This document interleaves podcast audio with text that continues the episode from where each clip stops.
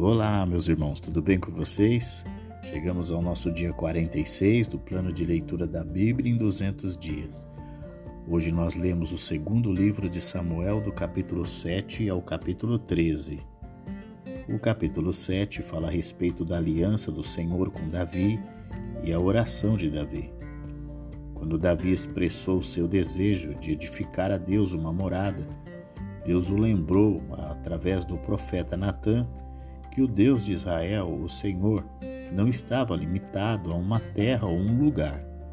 Por essa razão, sua morada simbólica havia sido numa tenda, algo móvel que poderia ser montado em qualquer lugar.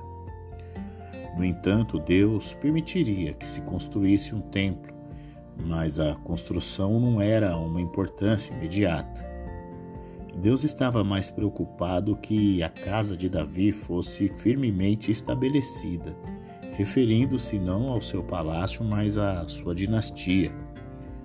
Davi teria uma linhagem de descendentes reais que governaria geração após geração em Israel. Portanto, um deles construiria o templo de Deus. Mesmo que alguns reis se mostrassem indignos de suas bênçãos, Deus não alteraria seus propósitos. Ele havia escolhido a dinastia de Davi como meio de trazer o Messias, o Salvador do mundo. Davi ficou tão maravilhado com a promessa da dinastia permanente à sua descendência que mal sabia o que dizer. Ele só podia louvar a Deus por tudo o que havia feito tanto por ele pessoalmente quanto pelo povo de Israel como um todo. Davi orou para que Deus cumprisse sua promessa e que seu povo nunca deixasse de louvá-lo. O capítulo 8 trata das diversas vitórias de Davi. Para enfatizar que Deus estava fortalecendo a casa real de Davi, de acordo com sua promessa, Aqui acontece um resumo das vitórias militares de Davi.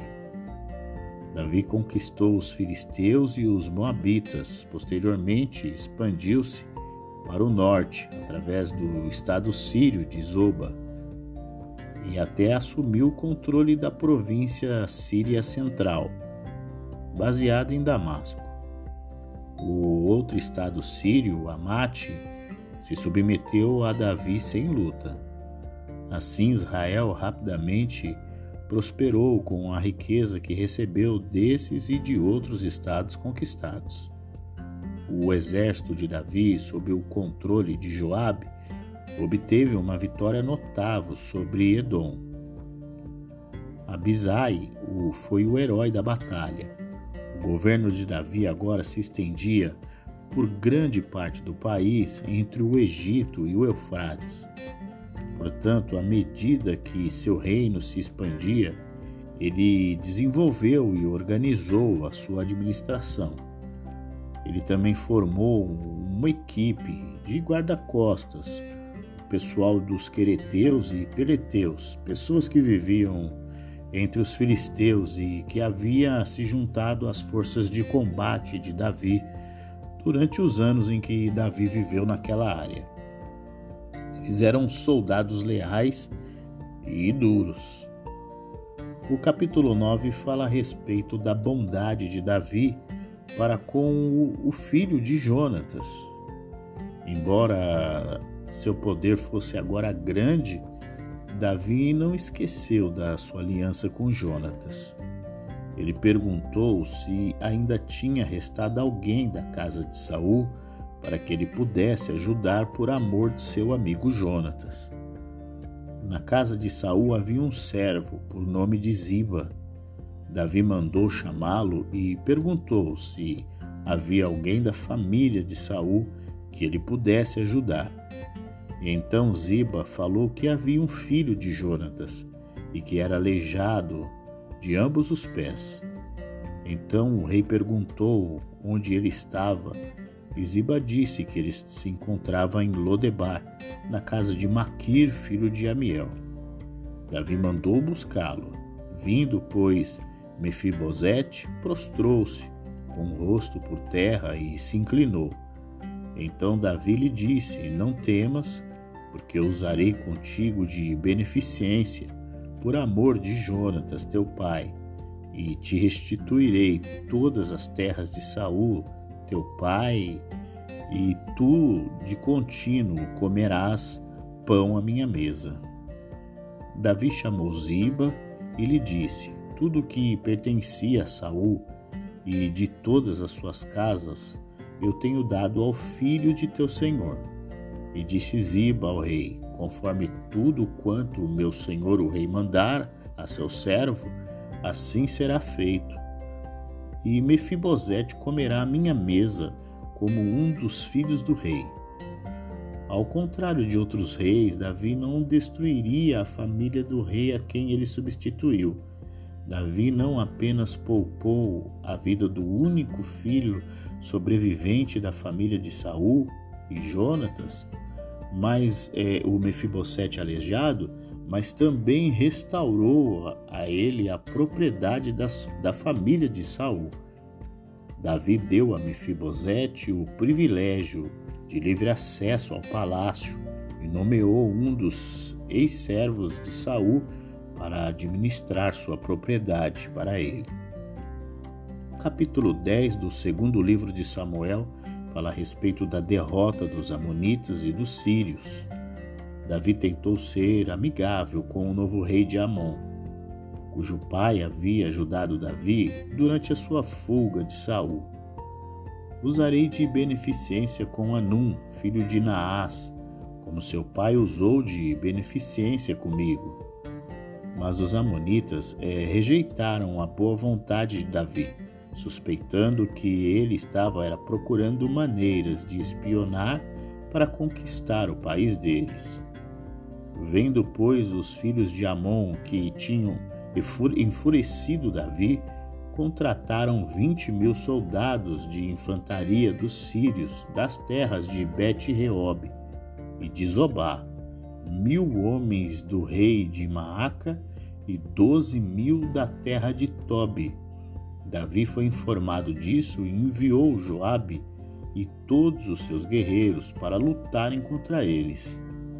As tropas amonitas avançaram e formaram sua frente de batalha à entrada da, da cidade de em, é, na entrada da cidade, enquanto os sírios de Zobá e Reobe e os homens de Tobi e Maaca se posicionaram para lutar nos campos abertos. O resto do povo entregou na mão de Abisai, o seu irmão, o qual formou sua frente de batalha contra os filhos de Amon. Joabe e suas tropas atacaram e os sírios começaram a fugir. Quando os amonitas viram que os sírios batiam em retirada, também fugiram de Abisai e recuaram para dentro da cidade. Terminada a batalha, Joabe voltou para Jerusalém os Amonitas estavam dispostos a aceitar a derrota, mas os sírios não. Eles se prepararam para um segundo ataque a Israel. Davi ajuntou a todo Israel e passou o Jordão e veio a Elã. E os sírios se puseram em ordem contra Davi e pelejaram contra ele. Porém, os sírios fugiram de diante de Israel, e Davi feriu dentre os sírios setecentos homens de carros de guerra e quarenta mil homens de cavalo. Também ao mesmo Sobaque, general do exército, feriu e morreu ali. Quando todos os reis aliados de Adadezer viram que ele havia sido derrotado pelos israelitas, renderam-se a Israel e se tornaram súditos de Davi. Depois disso, os sírios tiveram medo de voltar a ajudar os amonitas. O capítulo 11 relata o adultério de Davi com Batseba e a morte de Urias. Enquanto o exército israelita estava lutando outra batalha contra Amon, Davi, em Jerusalém, cometeu uma série de pecados que lhe trouxeram tristeza e problemas pelo resto da vida. Davi, certa tarde, depois de ter dormido um pouco, se levantou e foi passear em seu terraço. e ele viu uma mulher muito bonita tomando banho. Então ele procurou saber quem era aquela mulher. Assim lhes informaram que era Batseba, a esposa de Urias, o Eteu. Logo ele mandou trazer Batseba e teve relações sexuais com ela. Depois ela voltou para sua casa. Ao descobrir que Batseba estava grávida, Davi pensou em um plano para encobrir seu pecado. Davi enviou uma mensagem a Joabe, mandando Urias, o Eteu, vir falar com ele. Davi perguntou a ele como estava indo a guerra e se estava tudo bem com Joabe e as tropas. Depois mandou para casa para dormir com Batseba, esperando que isso fizesse as pessoas pensarem que Urias era a causa da gravidez de Batseba. Mas Urias se recusou a se aproximar de sua esposa. Davi, portanto, enviou Urias de volta à batalha e providenciou que ele fosse morto durante os combates. Depois de esperar pela confirmação do campo de batalha de que Urias estava morto, Davi tomou Batseba como esposa. O capítulo 12 do segundo livro de Samuel fala a respeito da repreensão do profeta Natan a Davi, a morte do filho de Batseba e a conquista de Rabá. O Senhor enviou o profeta Natan a Davi para repreendê-lo pelo seu pecado. O profeta Natan conta uma história a Davi procurando o seu julgamento em um caso em que um rico dono de ovelhas roubou e matou o cordeiro de estimação de um homem pobre para prepará-lo para o seu visitante. Como esperado, Davi condenou a pessoa culpada mas Natan apontou que Davi era essa pessoa. Em punição pelo assassinato de Urias, da sua própria família surgirá seu castigo. Suas mulheres serão tomadas de diante de seus olhos e serão dadas a outro homem. Eles se deitarão com elas à vista de todos. O que você fez em segredo acontecerá abertamente na sua família diante de todo Israel. Com genuína tristeza, Davi confessou seus pecados e Deus confessou seus pecados a Deus e ele o perdoou. Mas isso não removeu o sofrimento que Davi sofrera como resultado dos seus pecados.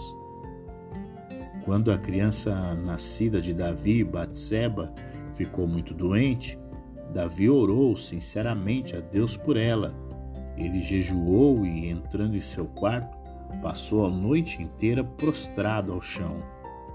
Mas a criança morreu, como Natan havia predito. Assim Davi aceitou o que havia acontecido e percebeu que isso fazia parte do julgamento de Deus sobre ele. Então, Davi consolou sua esposa Batseba e tempos depois ela deu à luz a um filho e Davi deu o nome de Salomão. Deus amou o menino e mandou uma mensagem pela mão do profeta Natan, dizendo que esta criança deveria ser chamada de Gedidias, conforme o Senhor havia ordenado. A história agora volta à batalha com os amonitas em Rabá. Os israelitas capturaram a área mais fortemente defendida por Rabá e cortaram o abastecimento de água da cidade. Agora podiam facilmente tomar a cidade inteira, e Joabe chamou Davi de Jerusalém para ter a honra de liderar a entrada triunfal. Davi tornou-se rei de Amon e forçou os amonitas a trabalharem para Israel. Chegamos ao nosso último capítulo de hoje, o capítulo 13 do segundo livro de Samuel, que relata sobre os problemas da família de Davi a primeira das desgraças pedidas, preditas que caíram sobre a família de Davi, seguiu o mesmo padrão do pecado de Davi, a imoralidade sexual, seguida de assassinato com um assassino planejando cuidadosamente como se livrar da sua vítima. Amon, o filho mais velho de Davi, apaixonou-se por Tamar, sua irmã por parte de pai, e irmã de Abisalão, filho de Davi. Ele fingiu que estava doente e pediu para que seu pai, o rei Davi, mandasse sua irmã Tamar para preparar dois bolos aos seus olhos, para que ele comesse da sua mão.